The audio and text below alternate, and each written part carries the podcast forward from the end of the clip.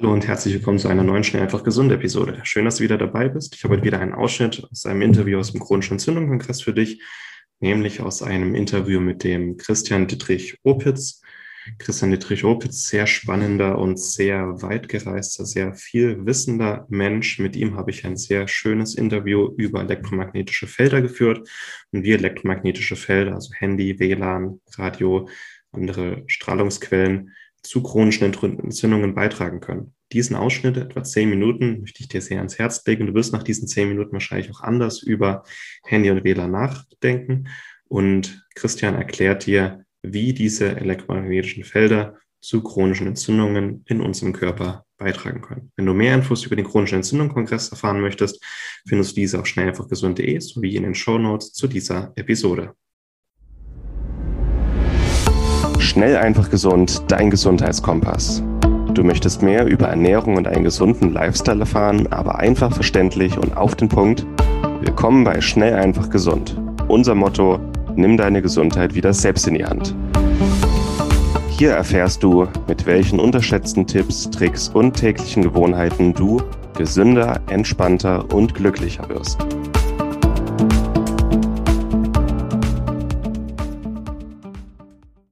Schaffen elektromagnetische Felder das? Wie wirken die sich so auf unseren Körper aus und wie kann es da zu Entzündungen kommen? Ja, also da gibt es viele Mechanismen, aber nehmen wir mal einen ganz basalen, der seit 2013 wissenschaftlich auch einwandfrei dokumentiert feststeht.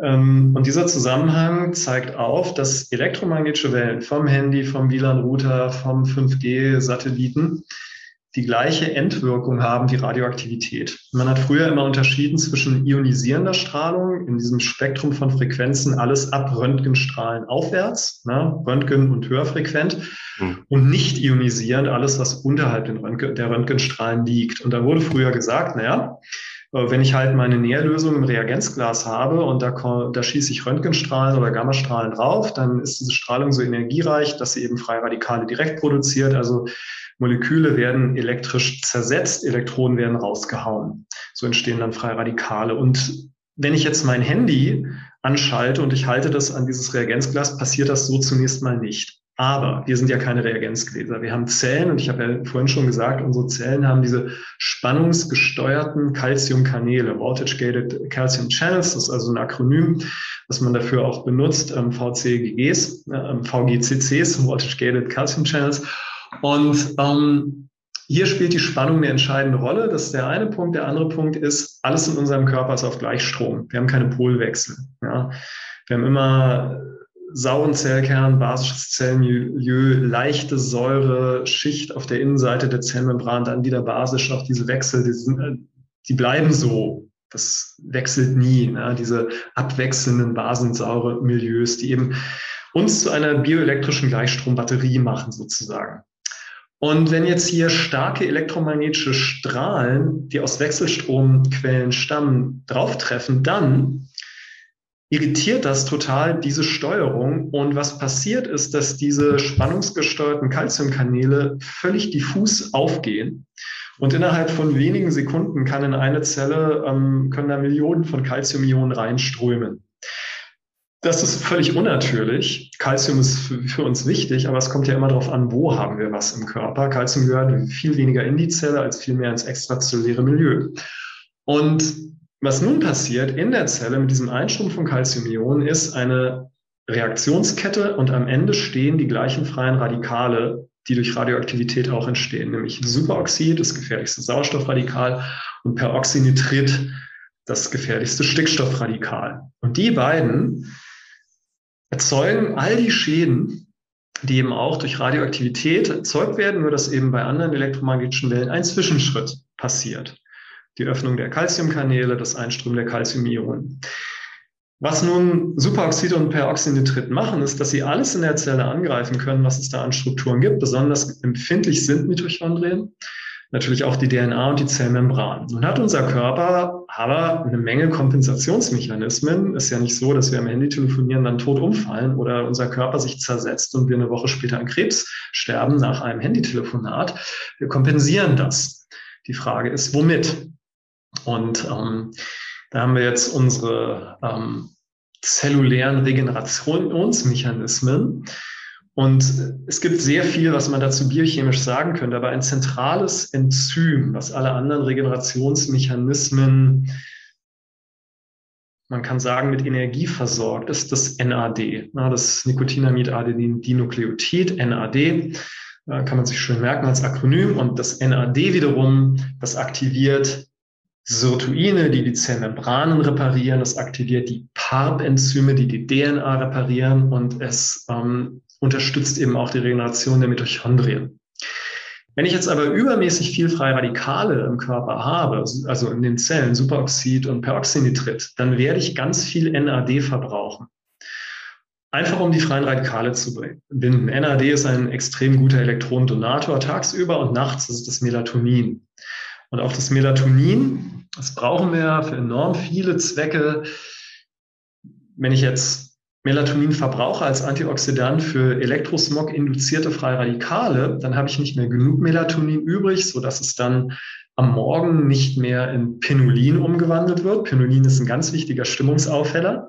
Um gut gelaunt und frisch aufzuwachen, brauchen wir Pinolin. Depressive Menschen haben kein Pinolin am Morgen. Ja, ich sage dann immer gerne, dann ist Morgengrauen eben das Grauen, was man empfindet, wenn es Zeit ist aufzustehen, wenn man kein Pinolin hat. Wir brauchen auch ähm, Melatonin, um die vom Körper gewünschten freien Radikale zu produzieren. Wir haben ja in unserem Immunsystem wünschenswerte freie Radikale wie Stickoxid. Die sollten aber eben kurz ihre Arbeit machen im Schlaf, ne? also auch um pathogene Keime zu eliminieren. Und dann kommt Melatonin, neutralisiert sie.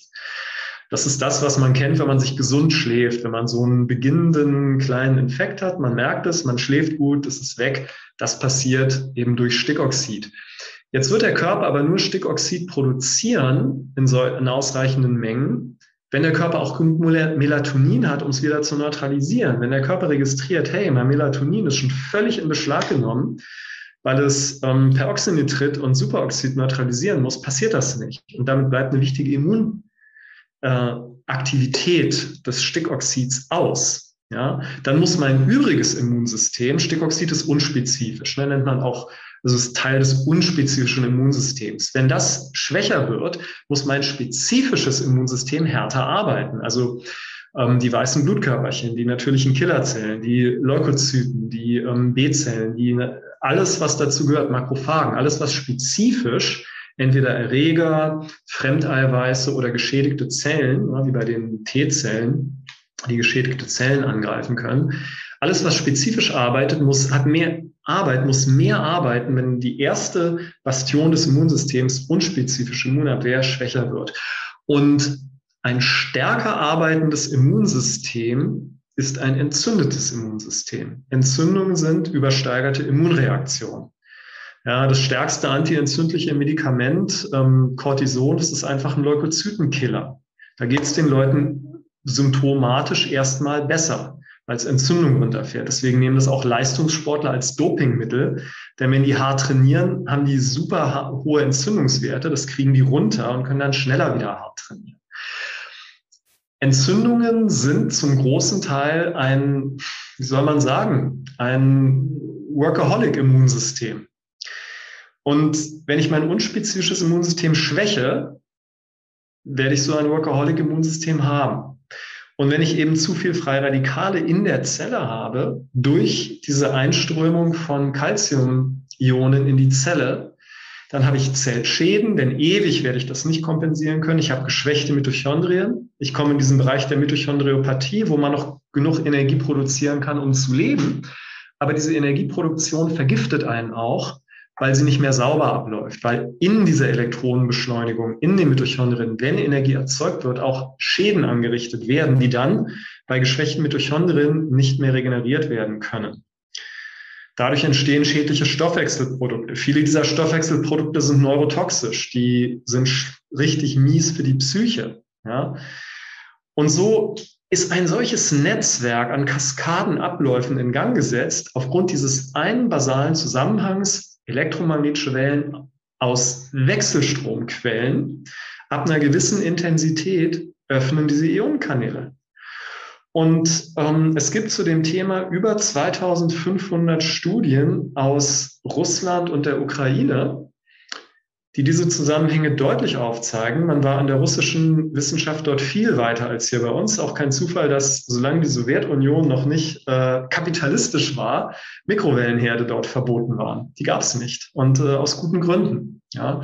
Nicht, dass man in der Sowjetunion immer gut mit der Gesundheit der Bevölkerung umgegangen ist, aber es waren einfach manche Zusammenhänge bekannt und wissenschaftlich anerkannt, lange bevor das bei uns jemals thematisiert worden ist.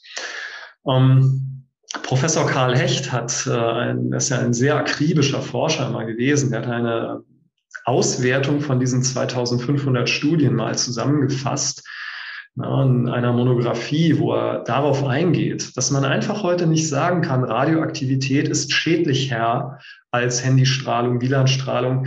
Das gilt nur für diesen Bereich, wo wir bei Radioaktivität in so hohe Dosierungen kommen, dass die sogenannten deterministischen Schäden auftreten. Das heißt, ab einer bestimmten Dosis stirbt man eben. Ja, gut, das haben wir jetzt nicht durch die Satelliten, die uns mit 5G beschallen oder durch die Handymasten. Wobei es natürlich auch da so ist, äh, geh nah genug ran. Ne? Also wenn du auf so einen Handymast draufsteigst und, und da gehst du direkt vor so eine Schüssel, dann bist du auch tot. Ja? Also sie haben ja diesen Mechanismus, wenn der Techniker da hoch muss, wenn der unten die Tür aufmacht, schaltet sofort oben alles ab. Ja, denn äh, es ist immer eine Frage der Dosis, aber daher kommt so die Idee, ja, weil wir Atombomben kennen, was die anrichten können. Radioaktivität ist schädlicher, aber radioaktive Strahlung, mit der Menschen belastet werden, ähm, die real gesundheitsschädlich ist im, im alltäglichen Leben, und EMF-Strahlung, die uns belastet von Handy, Smartphone, WLAN und so weiter, da gibt es keinen Unterschied. Das ist auf einer Ebene von Schädlichkeit das war es mit dem heutigen Video. Ich hoffe, es hat dir gefallen. Ich hoffe, es hat auch was Neues für dich bereitgehalten. Wenn du dich zum chronischen Entzündung-Kongress anmelden möchtest und mehr Informationen dazu erfahren möchtest, wenn du das komplette Interview mit dem heutigen Experten gerne sehen möchtest, dann bist du recht herzlich eingeladen, für den kostenlosen chronische Entzündung Online-Kongress anzumelden. Alle Infos dazu findest du auf schnelleinfachgesund.de sowie in den Show Notes unter diesem Video.